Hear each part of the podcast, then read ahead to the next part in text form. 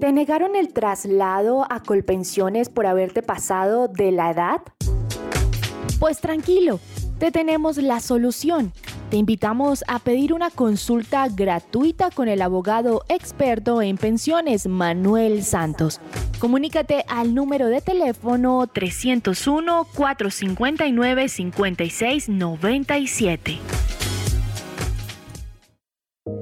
Me gusta saber que además de tener a mi hijo en un colegio campestre que está entre los 20 mejores de Bogotá, él está creciendo feliz con sus compañeritos en un ambiente de Dios, adorando a Jesús y aprendiendo de los principios que con mi esposo le queremos transmitir. En Gimnasio Campestre Bet Shalom se forman líderes con la visión del reino de Dios. Encuentra más información en betshalom.com o llamando al 315-396-1803. Escucha todos los días a las 9.45 de la mañana Corson en un minuto por su presencia radio.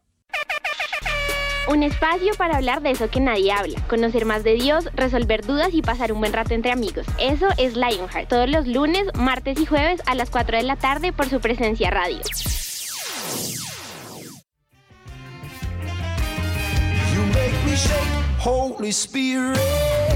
En su presencia radio, las tardes son de Central Café, lunes y viernes a las 5 de la tarde.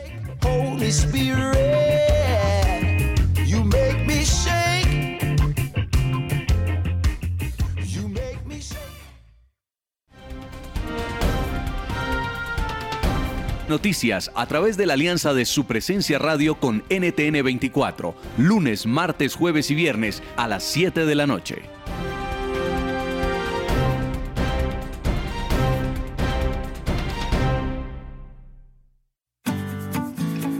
Escucha Consejo de Reyes, los mejores consejos para la vida matrimonial y familiar. Es una alegría estar nuevamente hoy en Consejo de Reyes. Seguro que lo que hoy tenemos va a ser de gran utilidad para todos ustedes. Consejo de Reyes, lunes, miércoles y viernes a las 6, 7 y 10 de la mañana.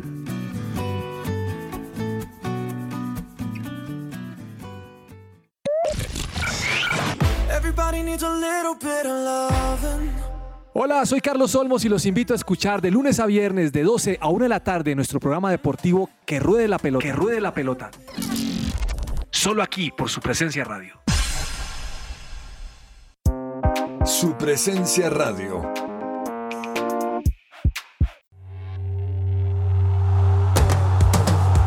Este es el programa número uno del deporte. Que ruede la pelota.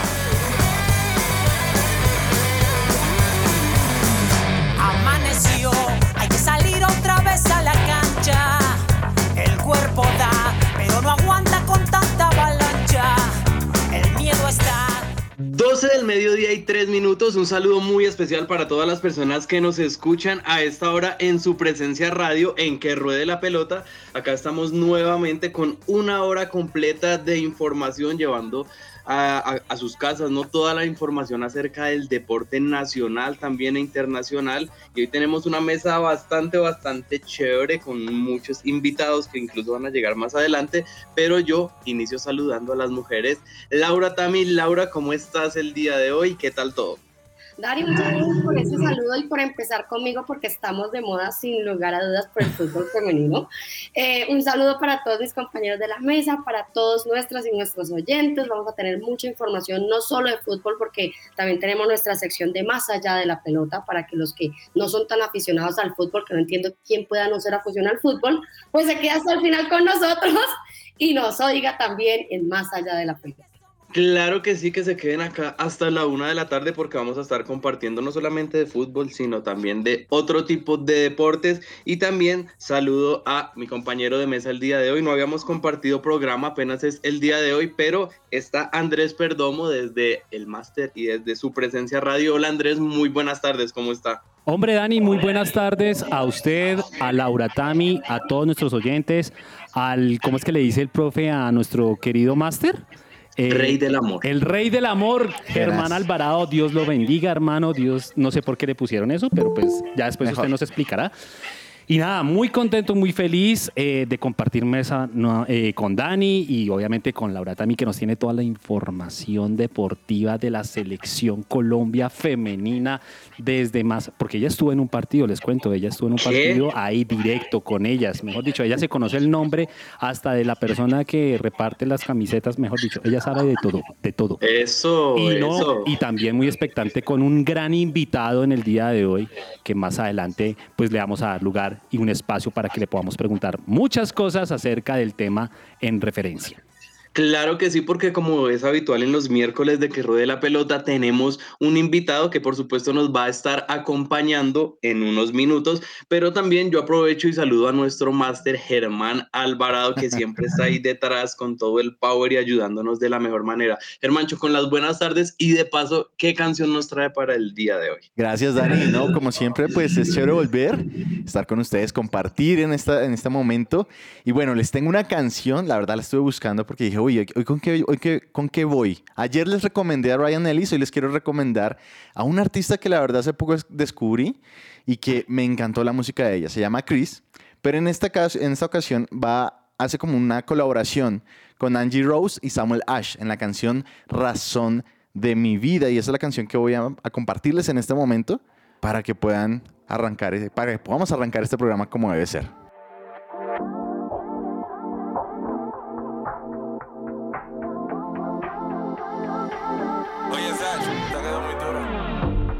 Cuando menos lo esperaba, llegaste a mí.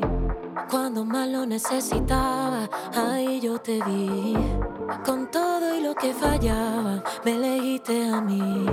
Yo no te merecí, pero me amas. Hay algo que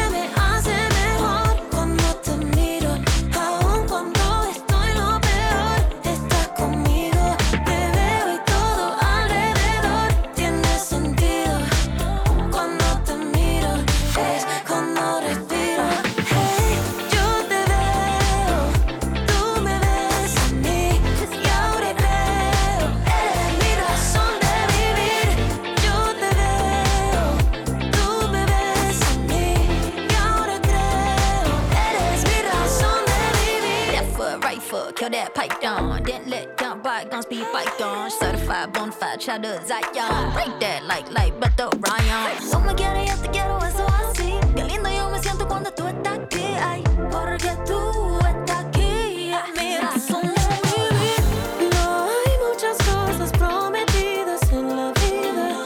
Mas ahora contigo puedo ver todos mis Esta sección es posible gracias a Coffee and Jesus, Bogotá. Hablemos de fútbol.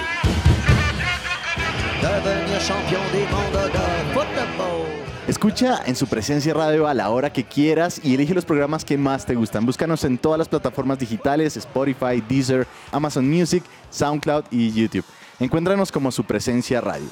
Bueno, y no podríamos arrancar con otro tema que no fuera la Copa América Femenina que se está llevando a cabo en nuestro país, porque ya se conocen los dos finalistas y uno de esos era la Selección Colombia que logró su pase frente a Argentina en un partido que se iba complicando, pero afortunadamente las nuestras ya están en esa fase definitiva, logrando el cupo al Mundial también y a los Olímpicos, algo que hablamos ya ayer en el programa, pero faltaba conocer precisamente el rival contra... Eh, el cual se iba a enfrentar la selección Colombia y ya quedó definido y es Brasil. Así que Lau, ¿cómo estuvo ese partido ayer entre Brasil y Paraguay? ¿Lo, lo pudo ver? Eh, quizás era para un marcador incluso más abultado, pero Brasil le faltó un poco de eficacia.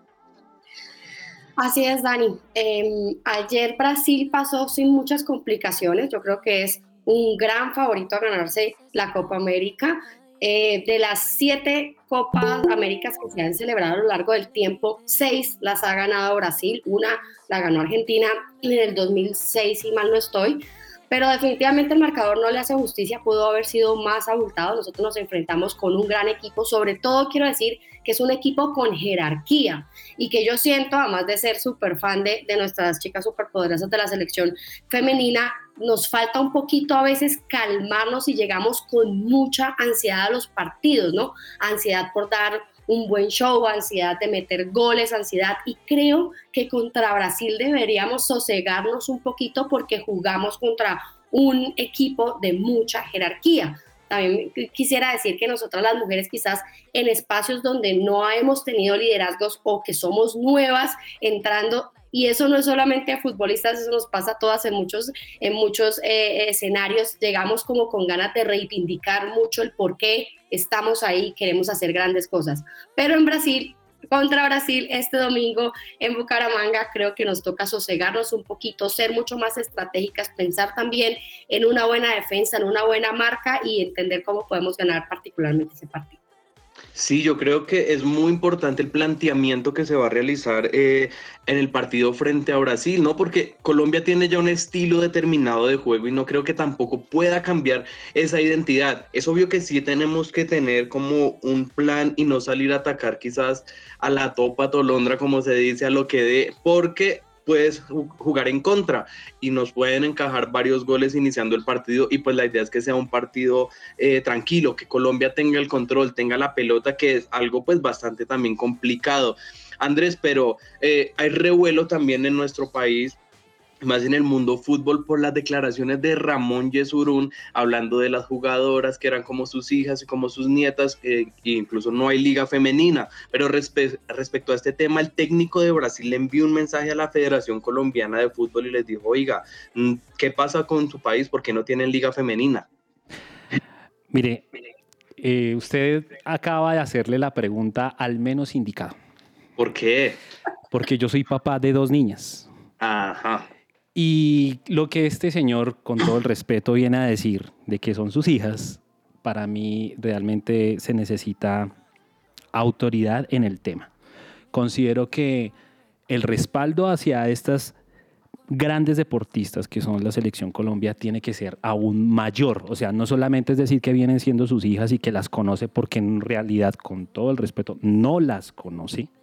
Y obviamente eh, no podemos llenarnos de solamente el triunfo y saber que ya tenemos todo en las manos. Demostremos el apoyo hacia la selección Colombia, hacia el deporte y hacia el fútbol femenino con patrocinios, con darles campeonato, con darles espacio, con darles oportunidades para que demuestren lo talentosas que son. Dani, yo quería decir algo ahí. Sí, dale, claro que no, sí. No, es que lo primero que quisiera decir es, claro, no tiene la profundidad de verdad de ser padre, pero es que en un escenario profesional a él no le estamos pidiendo que se sienta papá de las jugadoras porque son mujeres profesionales que están haciendo una labor de fútbol profesional. Entonces, cuando tú les dices, o niñas, o mis hijas, un tanto estás, no sé, reproduciendo estereotipos de yo hombre estoy ayudándote como si no fueras un nivel, no tuvieras un nivel profesional en el fútbol. Entonces, ahí, desde ahí es como, estás mal, replantea. Y lo segundo que tú decías que me parece chévere, a mí, a mí me gustaron las declaraciones de la directora técnica de Brasil diciendo como, oiga, ¿cómo no van a tener unas... Em, un campeonato, femenino, un campeonato femenino si son tan buenas. Y yo hablaba de eso el fin de semana que como no tienen continuidad, les estamos pidiendo a las jugadoras, es como si yo estoy aquí sentada y de repente mañana me llaman a, jugar un cotejo en, en, algún lado, si yo, no, si yo no tengo entrenamiento de atleta, si yo no he tenido continuidad. Entonces, garantizarles eso me parece muy clave, me gusta ese respaldo que dio la directora técnica como de, como no sé, como, como un respaldo femenino de no las pueden dejar, son muy buenas. Entonces a mí me gustó, no sé ustedes qué opinan ahí.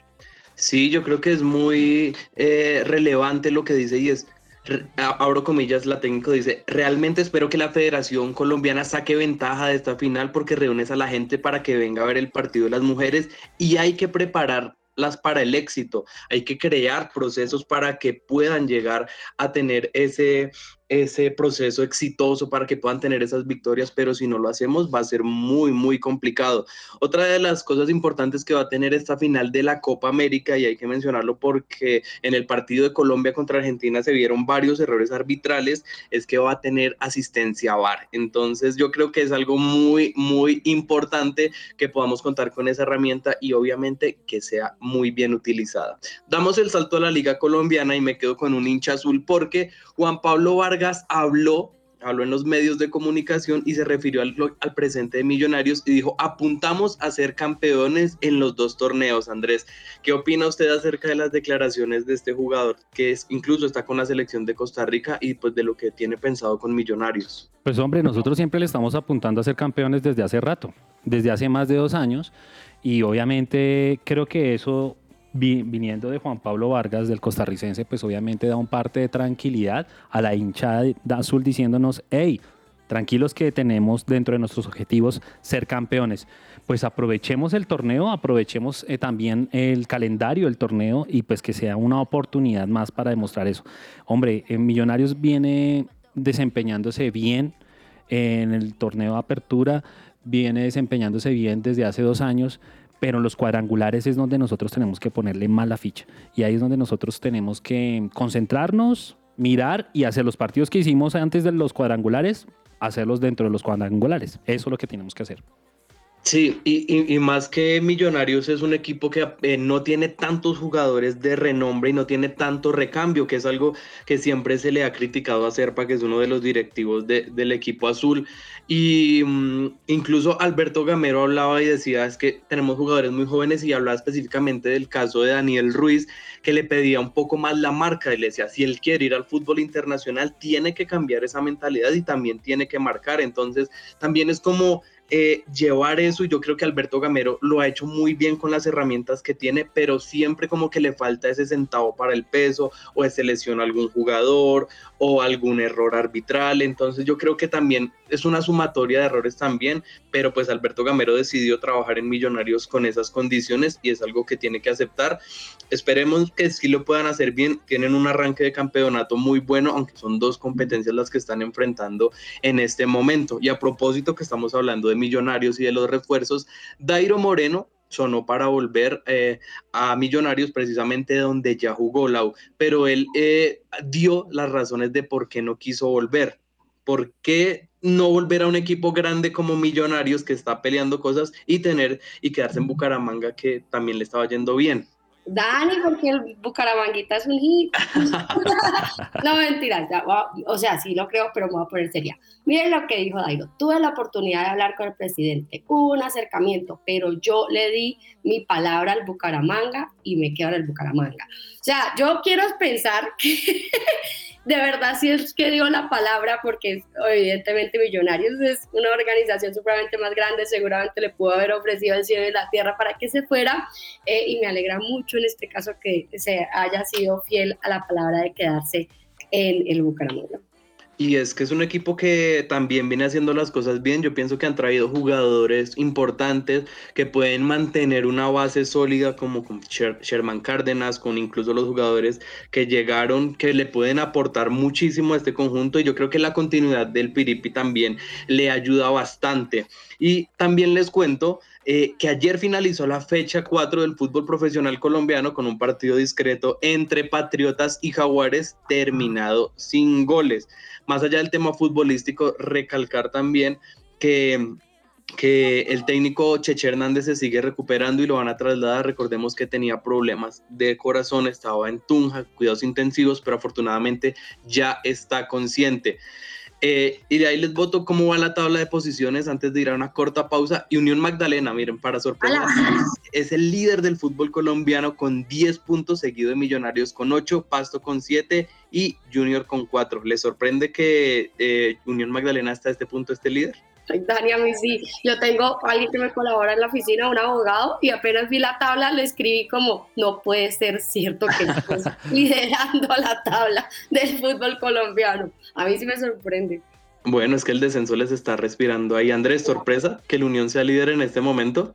Sí, claro, para todo el mundo es sorpresa que Unión Magdalena sea mm, el líder en estos momentos, pero han hecho un buen un buen papel y han desempeñado un buen lugar en este torneo de fútbol profesional colombiano y obviamente el Caballo Márquez ha hecho ha sido partícipe y obviamente protagonista de todo este de todo este mm, liderazgo del Unión Magdalena en el fútbol profesional. Incluso el mismo eh, Bejarano, el arquero de Unión Magdalena, le daba las gracias por ese buen arranque que tiene. Vamos a ir a una pequeña pausa acá en que ruede la pelota y ya volvemos acá con muchísima más información.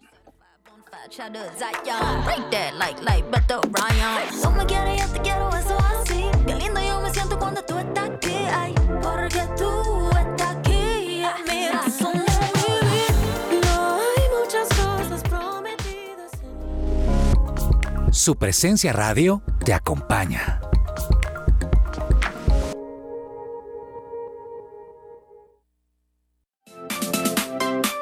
¿Estás buscando colegio para tus hijos? No busques más. El Colegio Arca Internacional Bilingüe abre inscripciones calendario B 2021-2022. Para mayor información, comunícate al 682-9901 o al 746-0903. Al celular 321-985-1883. Visita nuestra página www.arcaschool.com. Colegio Arca Internacional Bilingüe. Educación con principios y valores cristianos.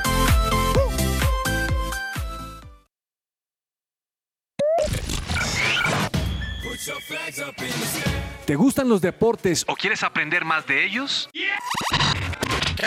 Escucha que ruede la pelota. Que ruede la pelota. El programa deportivo de su presencia radio. Somos el Colegio Wesleyano del Norte. La propuesta educativa para aquellas familias que están buscando una opción que forme a sus hijos ante la incertidumbre, que nos ofrece la realidad actual desde un fundamento espiritual, emocional, cognitivo y de responsabilidad social como los líderes que construyen presente y futuro. Más de mil egresados comprometidos con sus valores, proyectos de vida, de ciudad, de país y del mundo. Dan testimonio de ello, preescolar, primaria y bachillerato. Admisiones 2023. Contáctenos 311-577-3398 o en nuestras redes sociales, Instagram, Facebook, YouTube. Nos encuentras como Wesleyano Norte. Su presencia radio. Todo lo que tiene que saber más allá de la pelota.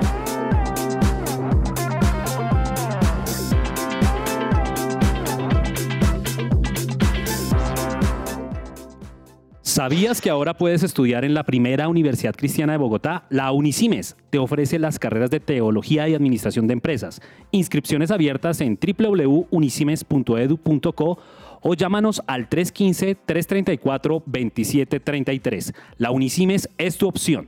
Continuamos en que ruede la pelota y como Laura Luis ha anunciado a inicio del programa, continuamos hablando y seguimos hablando de otros deportes y arrancamos con ciclismo porque hace menos de una semana que terminó el Tour de France en su edición 2022 y el ganador Vingegaard volvió a su país, Andrés, y de qué manera lo recibieron y de qué manera estuvo...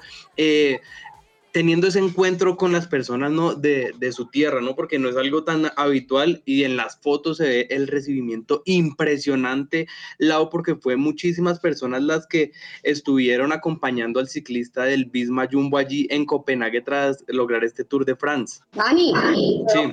puedo contarles, o sea, de verdad me parece impresionante lo multitudinario que tú dices. Miren, escoltado por aviones de casa, paseado en descapotable por todo Copenhague, el vencedor danés del Tour de Francia, eh, Vingegaard, realizó el miércoles su regreso triunfal a su país, festejado por decenas de miles de personas. O sea, no, no, puedo, no puedo identificar en dónde es que está, está como en un en una terraza saludando, pero las fotos realmente del recibimiento eh, son impresionantes. Recordemos que ese es el título, yo siento que con el que sueñan todos los ciclistas, nosotros los tuvimos acá ese honor con Egan Bernal, pero, pero bueno, no, se merece esos recibimientos, todos los atletas de alto, de alto rendimiento, con todo el esfuerzo que hacen en sus vidas personales, se merecen todos esos recibimientos en descapotable y aviones de casa. ¿Qué hijo de madre? Sabes, algo, algo que, que, yo veía con eh, respecto a los premios es que me parece que es muy poco para todo el esfuerzo que realizan.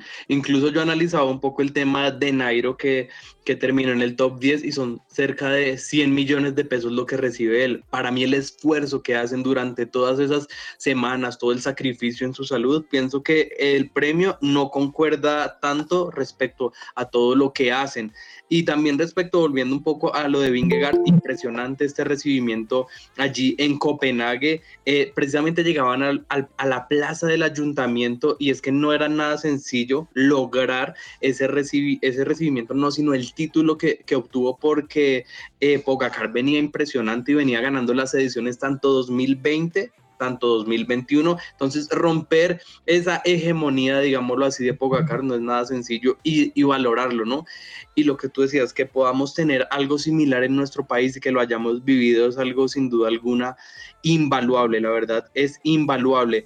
Y ayer también anunciábamos la posible vuelta de uno de los grandes ciclistas de nuestro país a las competencias y es nada más ni nada menos que el señor Egan Bernal que podría volver a la vuelta de Burgos, Lau. Entonces esperamos que pueda volver pronto, pero antes de seguir hablando de todos estos temas de otros deportes, tenemos que darle el paso al invitado que tenemos el día de hoy, el gran invitado que nos está acompañando a esta hora en que ruede la pelota, Andrés. Bueno, pues hombre, eh, no hay nada más que un emotivo. Para mí es muy emotivo poder presentar a esta persona que realmente tiene historia y tiene mucha experiencia en todo lo que, lo que vamos a hablar, pero quiero que ustedes escuchen este audio que no solamente para mí, sino para muchos colombianos fue muy emotivo en el momento en cómo esta persona narró esta experiencia.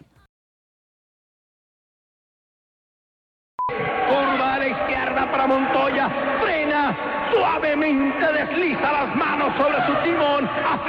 La victoria el colombiano Juan Pablo Montoya. Viene hacia la curva de la piscina. Va a cruzar en esas dos últimas curvas. Lo cantamos, lo gritamos el Monse. Lo queremos llorar y gritar aquí. El Mónaco viene solamente a la curva a rascar. Y prepare, prepare, prepare por favor. Prepare por favor. Porque hay que sacar la bandera. Porque hay que emocionarse. Colombia.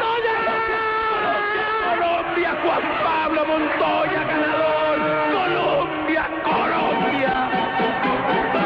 Hombre, pues, ¿quién nos emocionó al escuchar a la voz de don Germán Mejía Pinto, un reconocido periodista de deportes a motor y una de las voces que ha puesto a vibrar a todos nuestros colombianos y obviamente a Colombia en las carreras más importantes de competidores como Montoya, Schumacher, Senna, Niki Lauda, Hamilton, etc. Compitió en varias carreras automovilísticas en ciclismo y en atletismo. Don Germán es un deportista nato, no solamente en su parte periodística, sino también lo demuestra con sus hechos y en el periodismo deportivo donde se convirtió en un gran referente de los deportes a motor. Don Germán Mejía, muy buenas tardes. Gracias por esta oportunidad que tenemos de tenerlo en nuestro programa de Que Ruede la Pelota. Andrés, Laura, Daniel y Germán también, a todos eh, quienes nos, nos están escuchando a esta hora, pues qué gusto saludarlos, qué gusto compartir con ustedes, con esta gente joven, porque a veces uno escucha eso y tranquilamente voltea la mirada atrás y, y ve que han pasado, pues ni más ni menos, 20 años. Entonces uno dice, uy, eh, hay algunas personas que de pronto dicen, ¿y eso qué era? ¿Y, y quién era Montoya? No, Germán, yo recuerdo muy bien esa, esa, Mi papá esa sí me carrera. contaba. Ah, no, para nada. Desde, desde, mejor dicho, si usted lo dice así, yo estaba con los pañales, pero no, tampoco, tampoco. Yo también soy contemporáneo. Yo lloré cuando usted hizo esa narración, don Germán. De verdad, es para mí un honor tenerlo aquí en nuestro programa. Don Germán, cuénteme cuántos años de experiencia en temas de deportes, en temas de periodismo, cuánto, cuánto usted ha cabalgado en todo este caballito de acero también y cuánto ha sido usted eh, apasionado por, por los deportes a motor. Pues desde el año 1972 estamos vinculados al periodismo eh, en forma accidental porque pues por la pasión de ser eh, piloto y que hablaran de lo que uno hacía en la época de cartismo cuando corríamos aquí en el Parque El Salitre y en las urbanizaciones que estaban haciendo y utilizábamos las calles, recién las hacían, ahí programábamos carrera cuando corríamos en Unicentro y llamaba uno a las emisoras, mire por favor si nos ayudan a decir que este fin de semana va a haber algo. Y después el lunes, oiga, venga, lo llamamos para decirle cómo nos fue.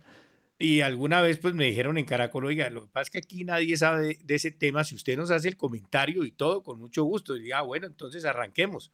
Y ahí nos vinculamos con, con Caracol primero y duramos, arrancamos así y como dicen, de gratis durante muchos años, hasta que ya pues empezamos a, vincularnos, porque eso pasa en, en este medio desafortunadamente, y después ya nos vinculamos pues para tratar de facturar algo, ¿no? Entonces ya nos tocó como generar un tema de empresarial, de poder transmitir lo que hacían el resto de categorías en el automovilismo y empezar a hacer empresa para que se hablara del, del deporte el que uno practicaba, porque realmente como, como lo ha dicho Andrés, pues en el alma siempre he tenido el ciclismo. Yo fui ciclista de la Liga de Ciclismo Cundinamarca de niño, desde la categoría infantil, juvenil, y después nos tocó colgar la bicicleta cuando mi papá me dijo, bueno, si se llega a caer en esa bicicleta y, queda eh, mal o alguna cosa, pues si le funciona la cabeza puede trabajar.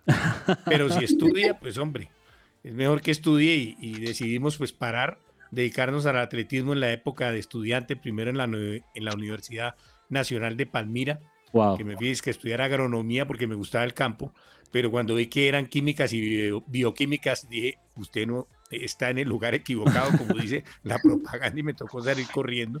Y terminamos aquí en la Jorge Tadeo Lozano estudiando eh, publicidad y mercadeo en esa época que nos vinculó ya pues al mundo de las comunicaciones.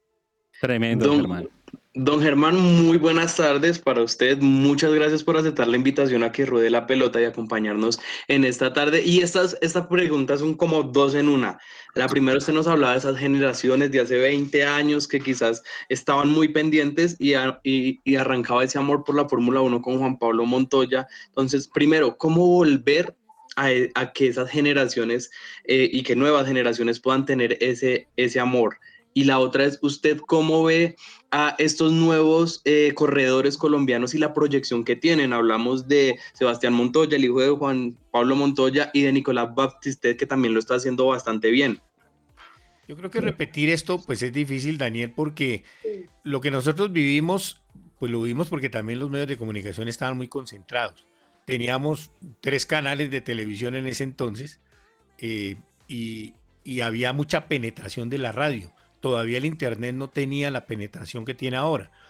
Ya hoy en día, con esa amplitud del, de lo que es el Internet, de lo que son las plataformas, pues mucha gente ni siquiera se entera de, los medios directrices como se han llamado tradicionalmente, que, qué es lo que dice RCN, qué es lo que dice Caracol, qué es lo que dice Blue Radio. Hay mucha gente que no ve eso, sino que se concentra en el universo de sus intereses, ya sea por pasiones, ya sea por profesión, y difícilmente se enteran del resto.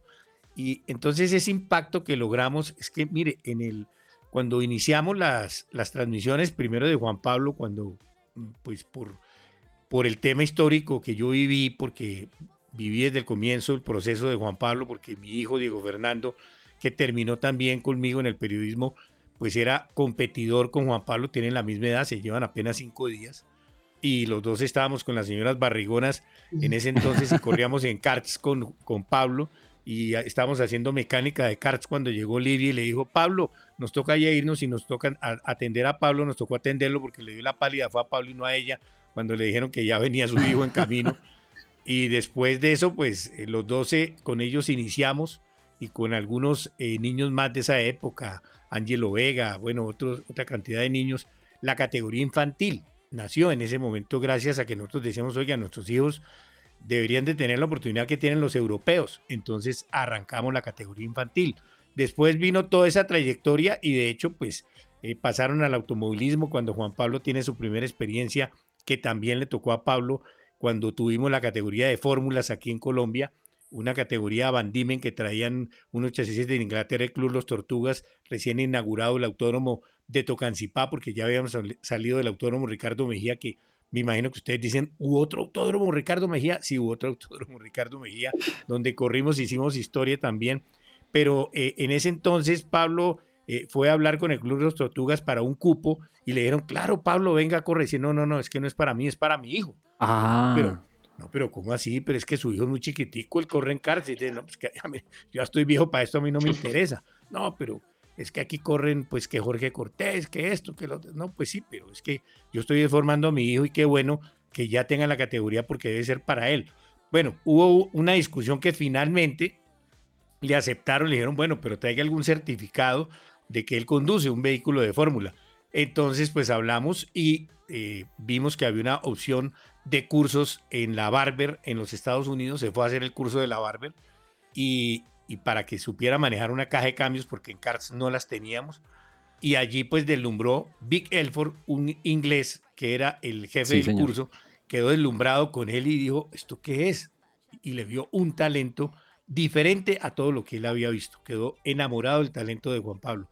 Ahí empezaron, y, y- y esto lo hago de referencia porque ahí empezaron los testimonios de quienes eh, no solamente nosotros decíamos, bueno, nosotros somos los hijos de estos chinos y, lo hacen bien. Y Juan Pablo es diferente a todos, hace cosas diferentes y estábamos impresionados, pero cuando ya empieza un campanazo afuera y dice, oiga, ese muchacho tiene un talento especial, es, es diferente al resto. Entonces ya empezamos a, hacer otro recorrido y, ya Pablo pues tuvo la oportunidad porque dan los medios de llevarlo a otros ambientes y se comprobó que había un talento especial en Juan Pablo y que se podía pues pensar en hacer un recorrido, no se sabía hasta dónde, pero que estaba la ilusión como siempre de esto de Fórmula 1 porque siempre digo, en este deporte desafortunadamente en el ciclismo pues salen 170 ciclistas a un Tour de Francia pero la Fórmula 1 no hay sino una y hay 20 sillas para los, para los pilotos disponibles eh, que quieran estar allí y la renovación es diferente al ciclismo. Tenemos a un. Fernando Alonso que llegó simultáneo con Juan Pablo Montoya y ahora acaba de establecer el récord de mayor número de vueltas recorridas en la Fórmula 1. No lo sacan ni a escobazos y, y tampoco los cambian porque esos talentos que pueden llegar a la Fórmula 1 no se dan silvestres. Y como no se dan silvestres, pues si no sale nada eh, eh, súper especial, pues no hay ingreso. Entonces golpean la puerta de la Fórmula 1, pero una cosa es golpear la puerta, otra cosa que la abran y otra cosa que le digan siga y se sienta. Entonces es un mundo bien complicado, bien difícil, pero pues hablando ya de la dimensión y tomando, retomando la pregunta de Daniel, pues en ese entonces eh, pues teníamos eh, pocas eh, opciones, la gente para elegir qué escuchar. Entonces cuando se dio la oportunidad de Juan Pablo primero en la IndyCar, yo adquirí los derechos de la IndyCar y transmitimos todas las carreras con Diego de la IndyCar y después la Fórmula 1 pues nos tocó asociarnos RCN y Caracol para hacer lo que se llamó históricamente RCN y Caracol una sola radio en la Fórmula 1, porque no teníamos el presupuesto ni el uno ni el otro para poder eh, tomar eh, eh, esa operación y nos tocó unirnos. Por fortuna, pues salió todo bien. Duramos tres años juntos hasta cuando llegó el grupo Prisa y dijo, no, es- eso como aquí con la competencia echarse el brazo por encima, no, chao. ¿Qué tal? Y, y quedamos ya pues solo con RCN, porque RCN dijo, si nosotros sí seguimos con la Fórmula 1. Caracol dijo, no, si quieren, quédense con la Fórmula 1, nosotros no seguimos con eso. Y los seis años de Juan Pablo fueron tres RCN y Caracol, una sola radio para la Fórmula 1, que cubría, imagínense, la, la gente escuchaba cuántas emisoras. Eran todas las básicas de RCN, todas las básicas de Caracol, todas las relojeras de Caracol, todas las musicales eh, eh, que eran premium en ese momento de RCN, la, la mega eh, radioactiva, y, y nosotros vendíamos eso desde, desde el Amazonas hasta la Guajira, desde el. Bichada hasta el Chocó, cubrimiento total para, la, para RCN y Caracol, una sola radio en la Fórmula 1. Entonces, repetir eso es difícil porque eso ya no se puede hacer. Hoy en día ya no, ya, ya no se puede hacer, ya no tiene el nivel de penetración que tenés entonces. Entonces, hoy en día ya no se podría cobrar como se cobraba en ese entonces versus el costo para poder hacer una operación rentable. Claro. Entonces, por eso creo que el impacto es difícil. Que podamos tener pilotos, eh, ese recorrido pues se viene haciendo con una cantidad de muchachos que gracias a lo que hizo Juan Pablo Montoya y a lo que hizo antes Roberto José Guerrero, pues se abrió puerta y la gente vio caminos. Y las familias pues le han apostado, como le apuestan en todas partes del mundo. Yo vi un artículo en la época que estábamos allá que Fernando Alonso hablaba y criticaba a las familias que se gastaban fortunas de, dejando en los hombros de los niños el futuro. Decían, no, es que este yo lo estoy invirtiendo porque va a llegar a la Fórmula 1 y cuando firmen su primer contrato, pues ya rescatamos la plata. Decía, pero ¿cómo le van a poner toda esa responsabilidad a un niño? Claro. Están locos. Y yo decía, pasa lo mismo en mi país y pasa lo mismo en todas partes del mundo, porque este deporte pasa eso. Estos muchachos que están, y, y pasa con Sebastián Montoya, y pasa eh, con Nicolás Baptiste, estos muchachos arrancaron desde los 5 o 6 años en los karts, que fue lo que nosotros hicimos con los nuestros, porque así arrancan en el mundo. Entonces aquí empiezan a ser profesionales desde ese momento. Cuando llegan a hablar de que Sebastián tiene 17 años, que, que Nicolás Baptiste tiene 16 y, y que tranquilamente ya tienen 11, 12 años de experiencia en esa profesión, Eh, Eso habla muy a las claras. Claro. Y que sus contrincantes están igual. Si no, no estarían ahí. Y que ellos están jugando lo que podría ser una Premier League. Porque esa fórmula regional europea, es la- eh, así suene, fórmula regional, eso suena como, como regional, ¿no? Como Eso- eso categoría como B. no es sí, con eso como que no es muy importante, pero es que esa es, en- a ese nivel de esos jóvenes, es la máxima expresión que se puede aspirar a estar. Y ahí hay muchachos de 18, de 20 países diferentes, todos que han hecho un recorrido como el que acabo de escribir con Sebastián y con Nicolás. Entonces no es fácil, estamos jugando en un mundial en este eh, campeonato regional con esas dos cartas, con Sebastián Montoya, que entre otras no sé si ya se enteraron, pero a partir de esta carrera lo van a ver con el casco, con los distintivos de, De Red Red, Bull. Bull. Ya recibió el apoyo de Red Bull, va a ser por lo pronto atleta de Red Bull, no piloto, pero es el primer paso. Hay que aclarar eso porque eh, ya mucha gente de pronto va a salir a decir que ya está eh, dentro de la lista de pilotos junior y no está en la lista de pilotos junior. Pero es el primer paso, ser reconocido deportista Red Bull y el segundo paso, como aspiramos, es que ya esté en la lista de pilotos que hacen la fila para poder recibir el respaldo y subirse a una silla en un carro importante y bien respaldado en la Fórmula 3, que será el próximo paso de, de Sebastián en la Fórmula 2 y ahí sí en la Fórmula 1, que son los pasos que restan para llegar a ver si se puede golpear la puerta de la Fórmula 1. Don Germán, bueno, yo quiero iniciar estas preguntas con una confesión. Es que a mí me gustaba mucho ver las carreras de Juan Pablo Montoya, no solamente por Juan Pablo Montoya porque era colombiano, sino también me gustaba oírlas por la forma como usted la narraba. Y esa emoción que le pone a la narración, a mí, digamos, me pasa lo mismo con Goga, con la mexicana narrando ciclismo, o que le ponen a uno el corazón en la mano y uno no entiende cuál es la cosa que hicieron, ese talento que tienen para emocionarlo tanto. En ese sentido, quiero preguntarle dos cosas. La primera es, ¿cuál es esa carrera que más lo emocionó narrar y por qué? Y la segunda es, ¿cuál es su narrador o narradora eh, favorito o favorita que lo emocionó en su tiempo o que le gusta oírlo también narrar en automovilismo? Bueno, en automovilismo, es que en automovilismo sí, pues he escuchado poco porque no, no, no hay muchos referentes. Eh, creo que a nosotros nos tocó hacer pues un recorrido y, y formar gente en nuestro ambiente. Yo, yo hago una lista de la cantidad de periodistas que son famosos hoy en día. César Augusto Londoño, que estuvo en el equipo nuestro cuando iniciamos las transmisiones, eh, cuando dije yo que iba a transmitir el automovilismo nacional. Eh, don Gediondo empezó con nosotros en el equipo que nosotros teníamos en, Caracol y, lo tuvimos y él nace al, humor en un premio de tractomulas, porque él decidió con un gran amigo que tenía, que también trabajaba con nosotros, que le decíamos el notario, porque trabajaban en una notaría, y entonces él era don Sinforoso, que era empresario de tractomulas, y su hijo, y que se fueron a ver el gran premio.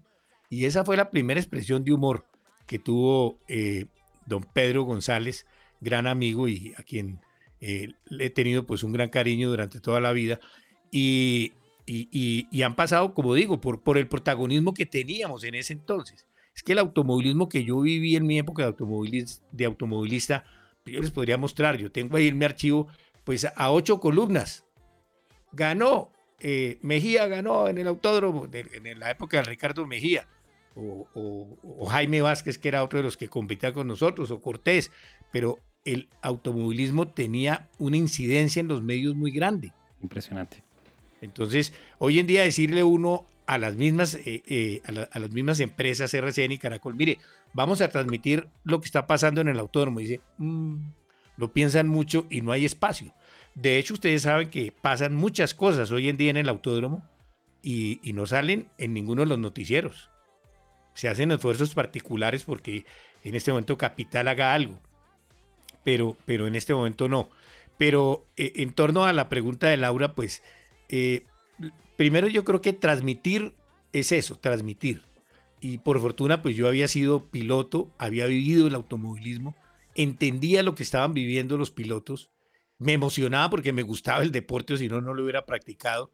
Y por ello lo que yo hacía era transmitir lo que estaba sintiendo. Y, y, y la transmisión, pues cuando eh, una, pues la primera gran, gran emoción, pues son las primeras victorias de Juan Pablo Montoya, la primera que tuvo eh, en el año 1999 en Long Beach, California, en la IndyCar. que salí yo ahí con el tema, dice, aplausos para el colombiano. Claro. Que un gran colega de, de, de Caracol me decía, usted patete eso y siga con el aplausos para el colombiano. Después yo creo que eh, ahí vinieron pues eh, situaciones duras cuando Juan Pablo gana el título y yo emocionado voy a, a- a entrevistarlo y me manda para, para el carajo porque eh, resulta que eh, acababa de morir pues Greg Moore en la carrera y Eso estaban compartiendo, eran muy amigos y estaba al lado y me dijo, a esta hora no, no quiero hablar con nadie.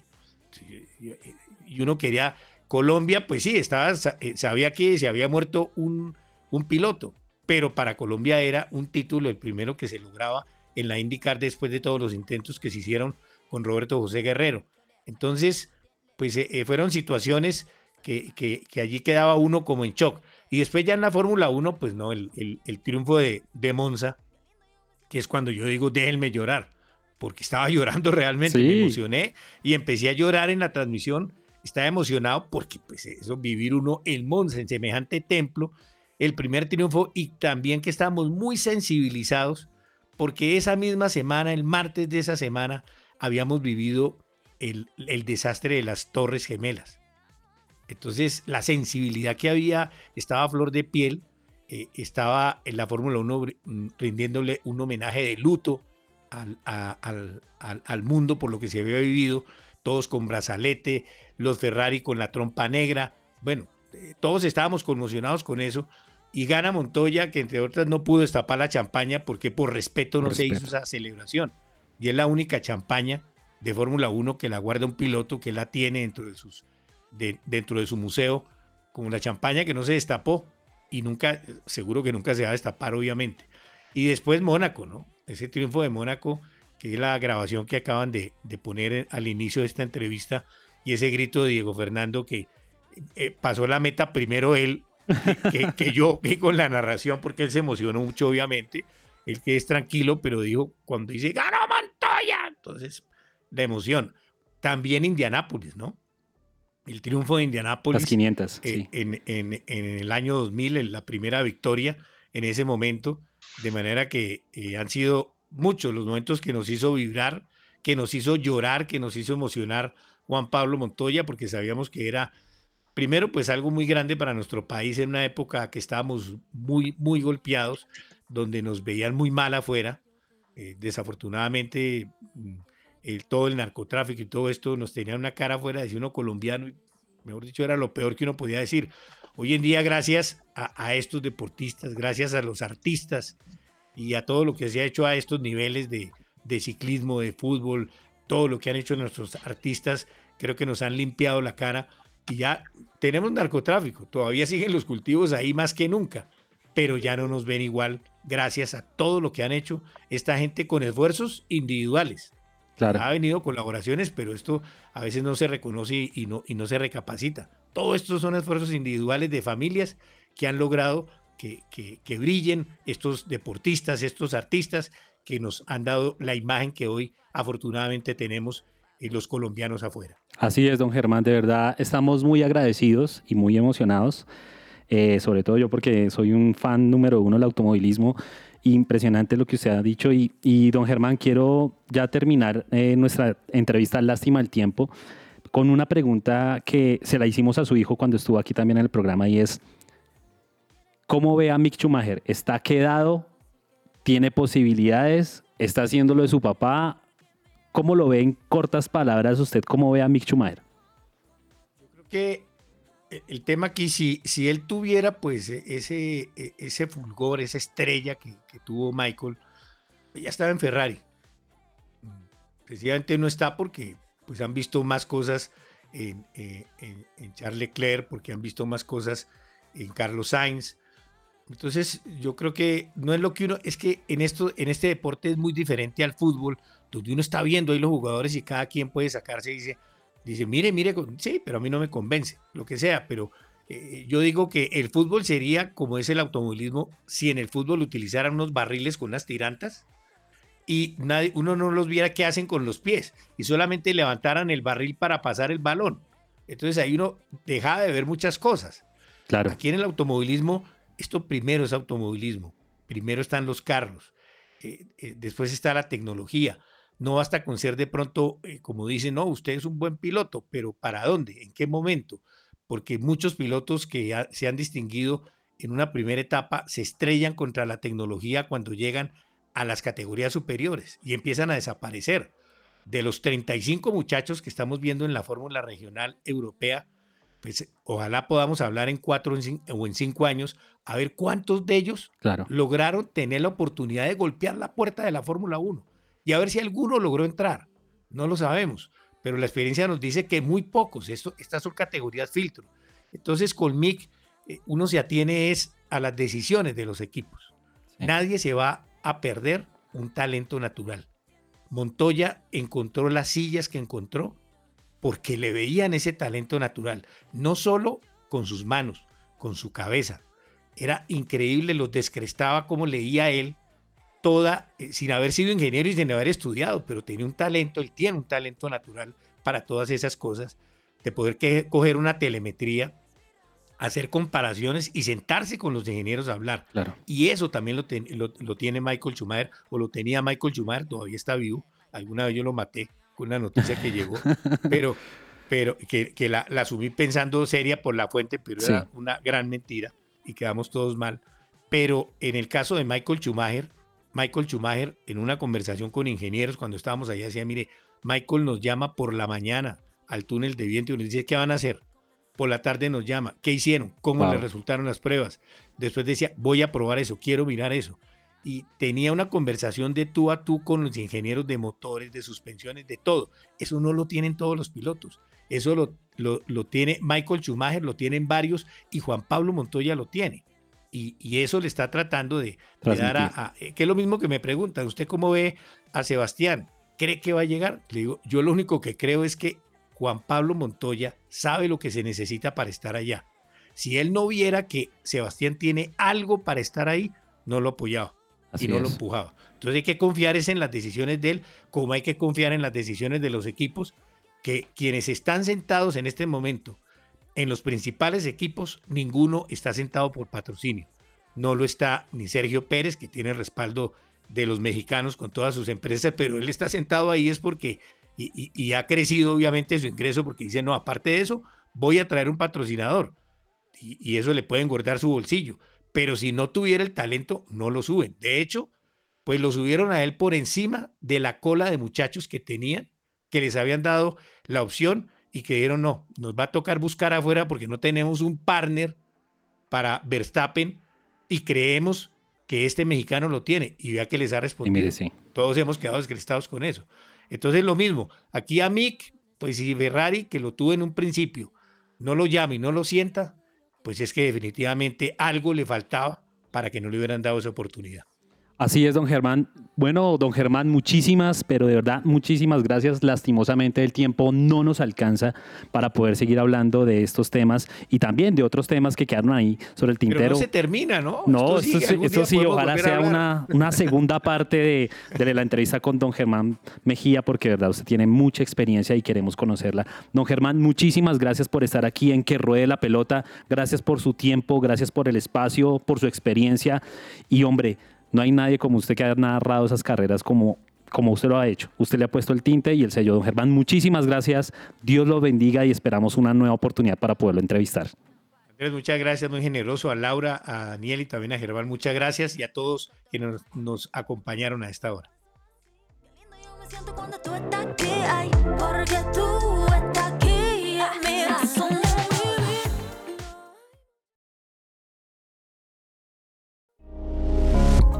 Su presencia radio te acompaña.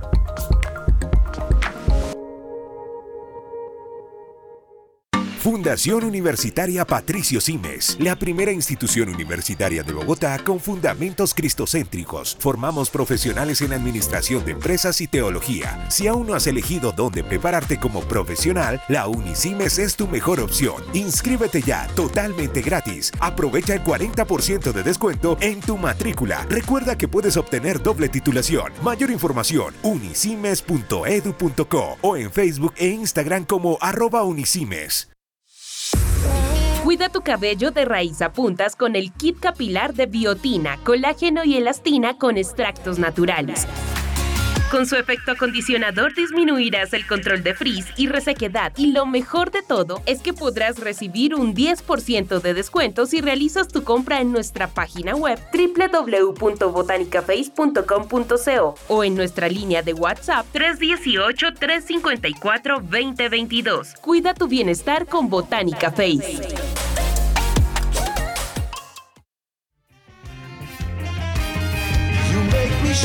Holy Spirit. En su presencia radio, las tardes son de Central Café. Lunes y viernes a las 5 de la tarde. Holy Spirit, you make me shake. You make me shake. Colegio We Dream, We Do. Soñamos, hacemos.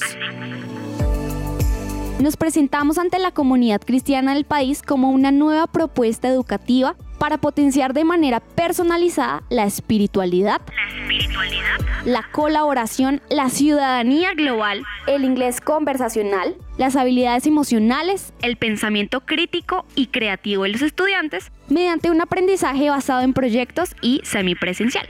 Para admisiones, contáctanos al 314-352-3891 o búscanos en redes sociales como arroba WeDream-WeDo.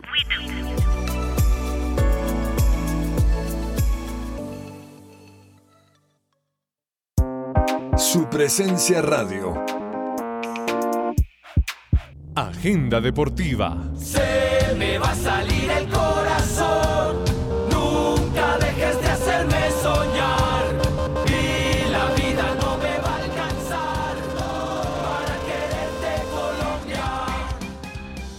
Cuídate en temporada de lluvias con nuestro alimento a base de miel Botanitox Adultos y Botanitox Kids. Contáctanos 318-354-2022. Bueno, se nos fue este programa de que ruede la pelota volando con un gran invitado. Ya nos queda poco para despedirnos, pero agenda deportiva y qué tenemos para recomendar el día de hoy. Lau. Dani, mañana a las 11 y 20 continuamos con el Tour de Francia en categoría femenina, la etapa 5. Voy a investigar más sobre esto, a ver qué les cuento en el próximo programa. Uy, chévere. Andrés, recomendado para el día de hoy. Señores, hoy juega Millonarios contra Fortaleza, cuartos de final, Copa Colombia, obviamente, 6 de la tarde, recomendadísimo. Y hombre, qué gran invitado tuvimos hoy en Que de la Pelota. Gran invitado. Y yo les voy a recomendar en solo unos minutos, mejor dicho, usted ya puede buscar ahí en su televisor el partido entre el Liverpool y el Salzburgo porque va a jugar Luis Díaz probablemente, así que si usted quiere estar pendiente de Luchito, ahí está el partido. Nos escuchamos nuevamente mañana a las 12 del mediodía con toda la mejor información deportiva. Muchas gracias Lau, gracias Andrés y por supuesto a Germán en el Control Master. Nos escuchamos nuevamente mañana y Dios los bendiga. Chao, chao. Chao. Cuando menos lo esperaba, llegaste a mí. Cuando más lo necesitaba, ahí yo te vi. Con todo y lo que fallaba, me elegiste a mí. Yo no te merecí, pero me amas